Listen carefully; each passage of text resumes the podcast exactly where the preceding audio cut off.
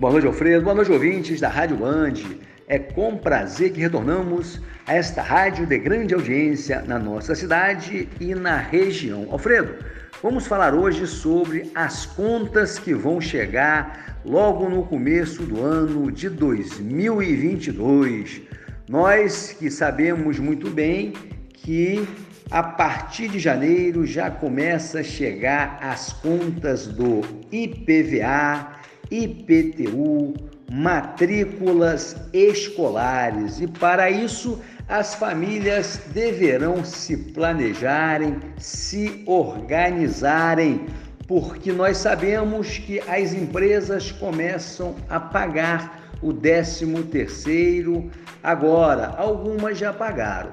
Então, aquelas pessoas que vão receber o 13 terceiro deve separar já de plano uma parcela desse pagamento para poderem pagar as obrigações que surgirão logo no começo do ano. Inclusive, o governo do estado do Rio de Janeiro já divulgou a tabela do IPVA. E nós sabemos muito bem que as famílias brasileiras estão muito endividadas, sobretudo no cartão de crédito, na modalidade de crédito rotativo. Inclusive, Alfredo, no mês de outubro de 2021, o valor que as famílias tomaram emprestado no rotativo chega a 21 bilhões. Só que agora, Alfredo, a taxa de juros da economia, a taxa de juros básica,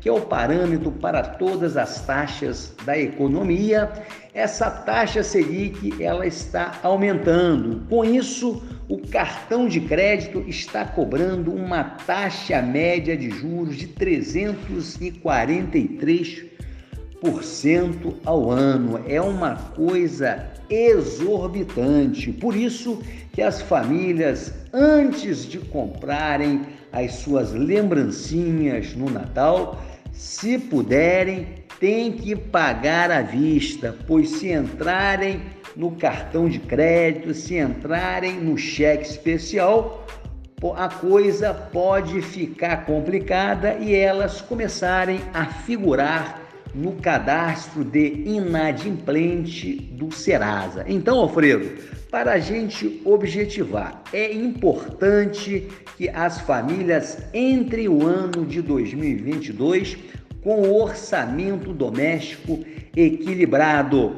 Para isso, reiterando, elas devem separar uma parcela do 13 terceiro que elas receberão agora para fazer frente às futuras despesas que surgirão logo no começo do ano, em janeiro e fevereiro. Vou repetir: nós teremos logo no primeiro trimestre do ano, nós teremos IPTU para pagar, IPVA para pagar, matrícula esco escolares, material escolares e também nós temos que pagar o imposto de renda que vence em abril. Então, é só tomar um pouquinho de cuidado que tudo vai dar certo. Um grande abraço para você, Alfredo, e a todos os ouvintes da nossa Band.